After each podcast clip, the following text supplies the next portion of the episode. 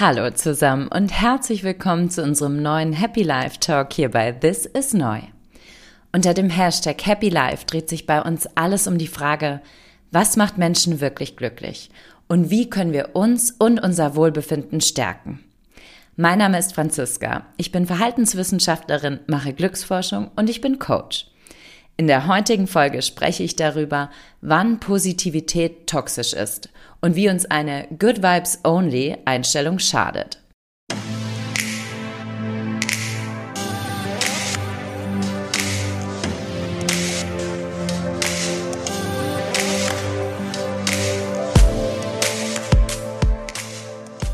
Glück ist eine Frage der Einstellung. Das vermitteln uns Ratgeberliteratur, Forschungsergebnisse und unser soziales Umfeld. Good Vibes, Good Life. Die Kraft des positiven Denkens. It's all good. Die Titel einer langen Liste an Selbsthilfebüchern zu positivem Denken sind kreativ und vielversprechend. Uns wird suggeriert, dass es Einstellungssache sei, glücklich zu sein. Dass wir unsere Gedanken so steuern können, dass herausfordernde, anstrengende und schwierige Situationen als Chance begriffen und mit positivem Mindset glückbringend gemeistert werden. Deutlich wird der positive Mindset-Hype anhand des TikTok-Trends Lucky Girl Syndrome. Unter dem Hashtag Lucky Girl Syndrome posten insbesondere Mädchen und junge Frauen Videos, in denen sie propagieren, wie sie sich mit positiven Affirmationen und Mantren einreden, dass ihnen alles gelingt und sie erfolgreich sein werden. Das Glück komme dann von ganz allein, denn das ziehen sie mit ihren positiven Gedanken einfach an. I get everything I want because that's just the way it is. Things are always working out in my favor. I am so lucky. What's meant for me never misses me. I am always at the right place at the right time. I'm just that lucky. Der Hashtag Lucky Girl Syndrome hat mittlerweile fast 930 Millionen Aufrufe auf TikTok. Positives Denken ist grundsätzlich gut. Wissenschaftliche Studien belegen, dass eine positive Grundhaltung, zum Beispiel mit mehr Zufriedenheit, mit weniger Herzerkrankungen und mit einer insgesamt längeren Lebenserwartung verbunden ist. Forschung zeigt, dass wir positive Emotionen wie Glück hervorrufen können, indem wir unsere Aufmerksamkeit und unsere Gedanken ins Positive lenken. Heißt, wir konzentrieren uns auf die angenehmen Aspekte einer Situation und bewerten und interpretieren die Situation, in der wir uns befinden, ganz bewusst. Konkret? Wir konzentrieren uns auf das leckere Essen im Restaurant und nicht auf den unfreundlichen Kellner. Und wir machen uns bewusst, wie schön es ist, dass wir einen Abend mit unserem Partner oder unserer Partnerin verbringen können. Dabei geht es darum, Dinge wertzuschätzen. Auch positive Affirmationen zeigen Wirkung, wenn sie realistisch sind und richtig eingesetzt werden. Dann wirken sie motivierend. Die Außenwelt verändern sie aber nicht. Und um ganz deutlich zu sein, positive Gedanken allein führen nicht zu mehr Erfolg und Glück.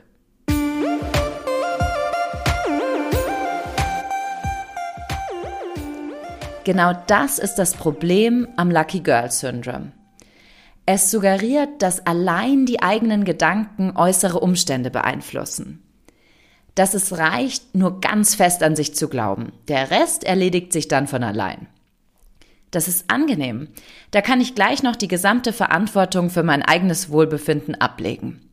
Tun muss ich nichts mehr. Das Glück kommt ja automatisch zu mir. Diese Erwartungshaltung ist nicht nur naiv, sondern auch gefährlich. Riskant, weil negative Gefühle in dieser Erzählung nichts zu suchen haben. Sie werden sogar als falsch dargestellt. Die permanente Unterdrückung ungewollter negativer Emotionen lässt aber keinen Raum für das Verarbeiten negativer Erfahrungen. Hier zeigt sich die Verbindung zwischen Lucky Girl Syndrome und toxischer Positivität. Toxische Positivität sieht positives Denken als einzige Lösung für Probleme und führt dazu, dass wir negative Gedanken, Gefühle und Stress verdrängen. Der Begriff beschreibt einen nahezu zwanghaften Optimismus, der über das Ziel hinausschießt. Der Druck, positiv zu denken, kann nicht nur zur Unterdrückung negativer Gedanken und Emotionen führen, sondern auch zu Scham und Schuldgefühlen, wenn uns das nicht gelingt. Wenn negative Gedanken nicht erlaubt sind, fühlen sie sich nicht nur falsch an, sondern wie ein Misserfolg, wie eine Bedrohung der eigenen Existenz. Anstatt Hilfe zu suchen, mit anderen darüber zu sprechen oder empathisch zu reagieren, tun wir negative Nachrichten und Gedanken ab oder ignorieren sie. Wir durchleben und bearbeiten sie nicht und können sie dadurch auch nicht hinter uns lassen. Dadurch wird übersteigerte Positivität toxisch. Sie tut uns nicht gut. Den Begriff toxische Positivität kennen viele von uns seit der Corona-Pandemie. Als wir im ewigen Lockdown daheim durch die endlosen Feeds der sozialen Medien mit ihren Good Vibes Only Hashtags scrollten. Ein Beispiel für toxische Positivität ist, wenn wir jemandem, der gerade seinen Job verloren und finanzielle Ängste hat, sagen, er solle sich doch über die viele freie Zeit und die neuen Gestaltungsmöglichkeiten freuen.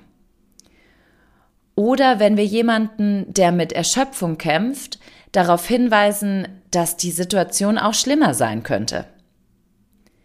Diese Äußerungen, ob ich sie von außen oder von mir selbst höre, zeigen, dass mein Problem, meine Gefühle nicht ernst genommen werden. Sie haben keine Daseinsberechtigung und können deshalb nicht akzeptiert und verarbeitet werden. Dabei ist genau das der bessere Weg im Umgang mit negativen Emotionen.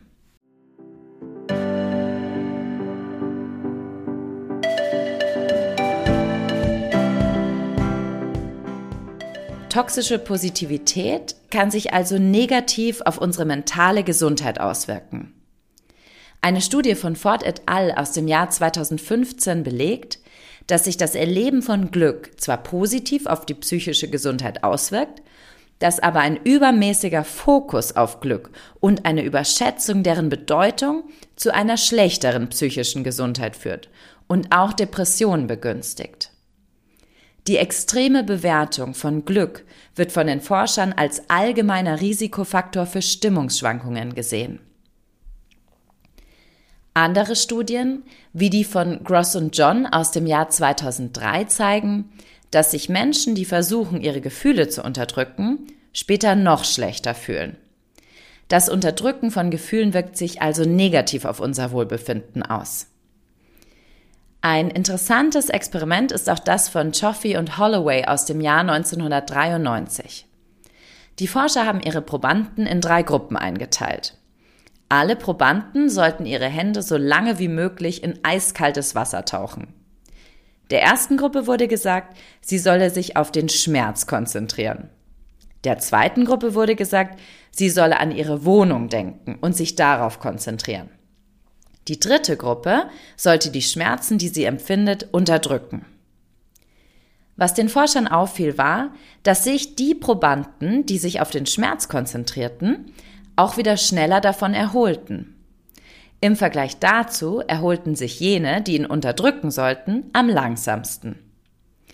Der Versuch zeigt, dass die Akzeptanz von Schmerzen langfristig eine deutlich bessere Strategie darstellt als deren Unterdrückung.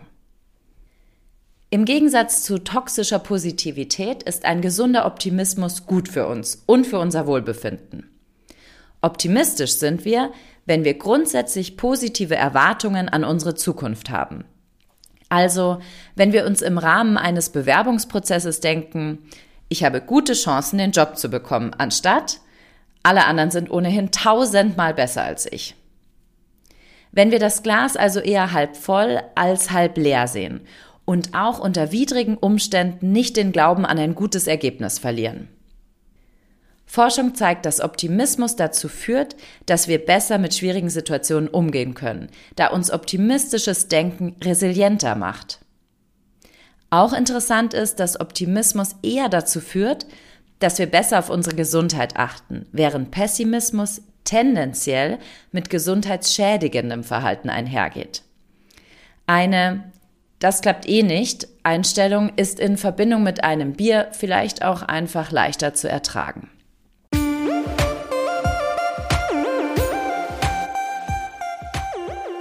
Aber auch wenn optimistisches Denken positive Effekte hat.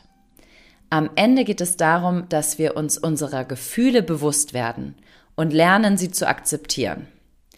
Erst wenn ich mit mir und meinen Empfindungen grundsätzlich im Reinen bin und mir erlaube zu fühlen, was ich fühle, kann ich mich darin üben, meine Gefühle auszubalancieren. Also üben, mich nicht von negativen Emotionswellen wegschwemmen zu lassen, sondern standfest auch durch schwierige Gefühlsstürme zu steuern. Und das ganz ohne toxische Positivität. Dabei können uns unter anderem die folgenden fünf Ansätze helfen. Erstens, emotionale Akzeptanz üben. Wir können lernen, unsere Emotionen wahrzunehmen und zu akzeptieren, indem wir Methoden nutzen, die uns dabei helfen, uns auf uns selbst und unser Inneres zu konzentrieren. Meditationskurse und Achtsamkeitstrainings sind zwei Beispiele dafür. Zweitens, über unsere Gefühle sprechen und dabei hinter die Kulissen schauen. Wo kommt ein schlechtes Gefühl her und was steckt wirklich dahinter? Indem wir verstehen, woher unsere Emotionen kommen, können wir sie leichter regulieren. Der Austausch mit vertrauten Personen, bei denen wir uns sicher fühlen und die uns helfen zu reflektieren, kann sehr gut dabei helfen.